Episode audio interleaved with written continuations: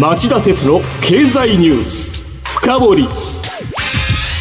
皆さんこんにちこんにちは。番組アンカー経済ジャーナリストの町田鉄です。皆さんこんにちは。番組アシスタントの杉浦舞です。4時45分からの町田鉄の経済ニュースカウントダウンでもお伝えした通り今日は新型コロナ対策で参考にすべきは1929年の大恐慌だと題してお送りしますはい、えー、わずか3週余りの間にニューヨーク株式市場のダウ平均が1000ドル以上の急落を経験する日が7回もありリスナーの皆さんも経済に対する先行き不安を感じているのではないでしょうか。確かに新型コロナウイルス感染症の拡大の勢いがいつまで続くか人の移動を制限して経済を停滞させるという形の感染拡大防止策をどれぐらい続けるかによって大きく違ってきますが影響が深刻なことは否定できないでしょう。そうしたことへの不安のせいかこのところマスコミを中心に2008年9月のリーマンショックを振り返る報道が目につきます。ですが僕は今回の危機を乗り切る処方箋を考えるためならば学ぶべきはリーマンショックではなく1929年に始まった世界大恐慌こそふさわしいと思ってます。今日は過去の大きな経済危機を簡単にご紹介した上でなぜ大恐慌が学ぶべき価値があるかをお話したいと思います。それでは CM の後町田さんに深掘ってもらいましょう。町田鉄の経済ニュース。深掘り。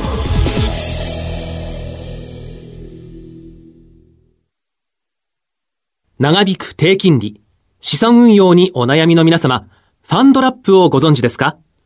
ファンドラップは分散投資による安定的な運用と管理を専門家に任せる人気の資産運用サービスです。大和証券では人気の大和ファンドラップに加え、付加価値の高い大和ファンドラッププレミアムや、インターネットで手軽な大和ファンドラップオンラインを取り揃え、お客様に最適な資産運用をご提供いたします。ファンドラップは大和証券。詳しくは大和ファンドラップで検索。またはお近くの大和証券まで。大和ファンドラップ、大和ファンドラッププレミアム、大和ファンドラップオンラインによる取引は、価格の変動等による損失を生じる恐れがあります。お申し込みにあたっては、契約締結前交付書面をよくお読みください。大和証券株式会社、金融商品取引業者、関東財務局長金賞第108号。今日の深掘り。杉浦さんまず新型コロナウイルスの世界の感染拡大状況についてまとめてください。はいアメリカのジョンズ・ホプキンス大学の集計によりますと午後4時半過ぎの段階で全世界の感染者は24万人死者は1万人をそれぞれ超え、治癒した人は8万6千人に上っています。国別で見て感染者数が多いのは、中国の8万1000人強、イタリアの4万1000人強、イラン、スペイン、ドイツ、アメリカ、フランスがそれぞれ1万人から2万人となっています。ヨーロッパとアメリカで感染拡大ペースが早いのが現在の状況です。また、イタリアが死者の数で中国を上回りました。日本はどうなってますか？はい。日本はクルーズ船の関係を除いて、感染者が953人、死者が31人、治癒した人が150人となっています。えっと、次に株式市場の動きをまとめてください。はい、株価はニューヨーク市場のダウ平均が水曜日の終値で19,898ドルと2万ドルの大台を割り込みました。2月10日につけた史上最高値と比較すると、1ヶ月余りで32%も急落したことになります。一方、東京市場の日経平均株価は、昨日の終値が16,552円で、1月の年初来高値2万4000飛び41円から2ヶ月余りでこちらも31%の大幅な下落となりました。確かに町田さんが先ほど指摘したように、今回の世界的な感染症の拡大をリーマンショックになぞらえる方は多いですよね。それはこの株価の急落ぶりが似ているということなんでしょうか？うん、まあそこは株価急落が共通点という見方もあれば、直近の世界的な経済危機として有名な例なんで、えー、比べやすいっていうこともあるかもしれませんね。うんはい、だけど今回の危機の対応策を考える上で過去の例を参考にするとすればですよ今の経済社会構造やコロナ騒ぎの特色をよく見てそれらと共通点のある過去のケースを学ぶ方がいいと僕思うんですよね。えでそう考えると一番大切なのは日本でここ30年余りの間に雇用構造が大きく変化して非正規雇用非正規雇用がものすごく増えたことがポイントだと思うんですね。例えば総務省の労働力調査によるとバブル経済のピークだった1989年には全体に占める非正規雇用はわずか19.1%それが昨年には38.2%と2倍に増えました。そこで心配なのは派遣切り言われるような非正規雇用の解雇です。昨今の経営者のダメなとこですけども、安易にコストの調整弁の一つとして非正規雇用のカットをやりすぎますよね。巷に失業者が溢れかねない。えー、そういう点では巷に失業者が溢れたえー、アメリカの大恐慌から学ぶことが良いっていうのが僕の結論なんですね。大恐慌はそんなに失業者を出したんですか？あの株価の動きを交えて、ちょっと過去の代表的な経済危機の失業者の増加ぶりを紹介しておきましょうか。はい、ぜひお願いします。えっとね、まず昨今よく話題になるリーマンショックなんですけど、株価は前後の1年9ヶ月で61.3%下落しました。失業率は2年で3.6%から5.5%に上昇してます。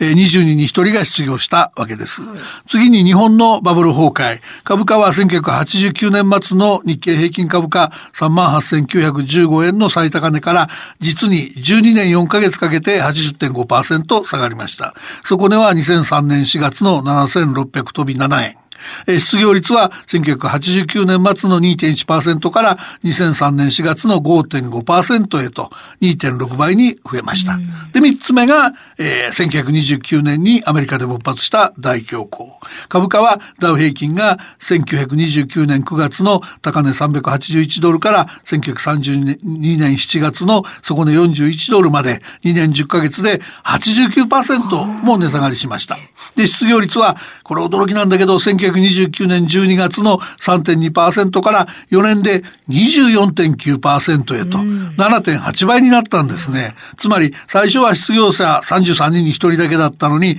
あっという間に4人に1人が失業してたわけです。で株価の、えー、下げ足の速さもリーマンショックやバブル崩壊より大恐慌の方が似てる気が僕はしてなりません。新聞やテレビが、えー、昨今大きくあ昨日大きく報じてましたが、えー、ANA 全日本空輸は全社員の3割にあたる5000人の、えー、客室乗務員を対象に1人当たり数日程度の一時帰休をさせる方針を固めたとのことですよね。えー、新型コロナウイルス感染症の拡大を受けて ANA は大規模な減便を決めており一時的に大量の人員余剰が出るため会社が労働組合に今提案している段階で早ければ4月から最長1年をめどに始めると言います。で対象は正社員の客室乗務員およそ8000人のうちフルタイムで働いている5000人で、えー、会社が日にちを指定し1人当たり数日程度休業してもらうんだそうです。だけどこれ押しも押されもせぬ大企業なのに会社はちゃっかり雇用調整助成金を受給するんだそうです。こういうなりふり構わぬケースが増えそうでしょ？う、うでは失業が急増しかねないとしますと政府は大恐慌を参考にどういう対策を取るべきでしょうか？まず反省も含めて企業に安易な解雇をさせないことですよね。うんはい、で、不幸にして失業した人には自身が食べていけないとか、いや、家族を養っていけないとか、悲観的にならないようにすることがものすごく大切になります。で、えー、テレビのニュースによると、アメリカでは新型コロナウイルス感染症が拡大して物資不足から暴動が発生すると懸念する人々の間で、銃や、銃や銃弾を買う動きが一部に広がっているそうですね。なんとも物騒な社会だと思いますけども、まあでも日本だって失業して食べるのに事欠く人が大勢出れば、暴動は起きても不思議ないと思うんですね。なので、江戸時代の災害時のお救い米じゃないですが、失業して食べるのに事欠く人がないよう、今は現金の支給が必要だと思います。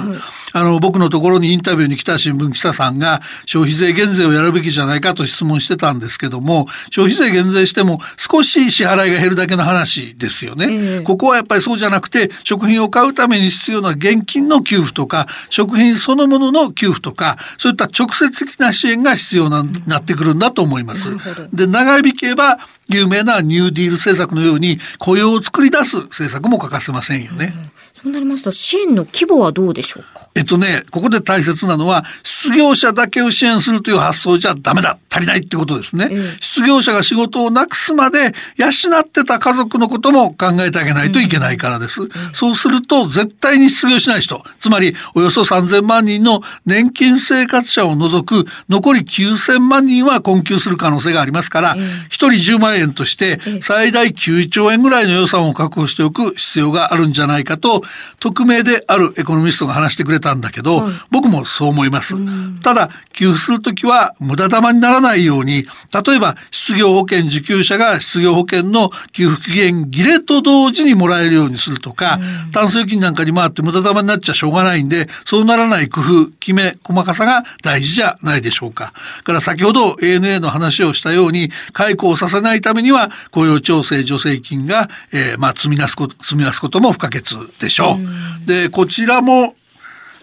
えー、5兆円ぐらいは覚悟すべきじゃないかと見てます。はい、で、まあ、丸めると予算規模は合計で15兆円ぐらい必要じゃないですかね。あの、アメリカのトランプ政権が110兆円のコロナ対策をやると言っても、ダウ平均急落を続けているので、うん日本が15兆円じゃ少ないっていう見方もあるかもしれませんけど、安倍政権を含めて歴代政権が財政赤字を放置し続けてきたので、15兆円の確保がやっととも言えるんじゃないですかね。いずれにせよこうした事態は財政政策の仕事です。。マイナス金利の深掘りのような金融政策の出番はありません。ただ、財源は当面国債で発行して、それにま頼らざるを得ないので、名目とか形式はさておき、事実上の日銀による新発国債の、えー、直接引き受けに道を開く必要はありそうです。そして、まあ、法人税当てにできないんで、将来は個人の所得税で国債償還費を捻出していく必要がありそうです。まあ、中高額所得者にも長く厳しい未来が待ってると言わざるを得ませんね。ごめんなさい。経済面から見て今回のコロナ危機というのは何か歴史的な節目になりますか？人手不足の時代が終わりを告げるってことじゃないですかね。失業者が溢れる一方で、もともと進行すると見られていた第四次産業革命、もしくはデジタル革命が加速すると思います。うんはい、企業は解雇した人を再雇用するよりは、AI やロボット IT などに積極的に投資するようになるんじゃないでしょうか。うん、で、格好の例が、巣ごもり消費の受け皿って言われてますけど、アマゾンとかああいった、その、電子商取引が台頭してんですね。外出できない中なんで、あの、こういう分野の足元の売り上げが前年と比べ2、3割増えたっていう通販サイトとかネットスーパーもあると聞いてます。うんはい、えー、中長期的に言えばコロナ危機っていうのは、えー、経済の構造改革、人が働く構造から、えー、機械が働く、AI が働く、そういう時代に変わっていくことを加速する面があるんじゃないかと思います。以上、今日の深掘りでした。今日は新型コロナ対策で参考にすべきは1929年の大恐慌だと題してお送りしました。番組への感想質問などがありましたらラジオ日経ホームページ内の番組宛てメール送信ホームからメールでお送りいただけます。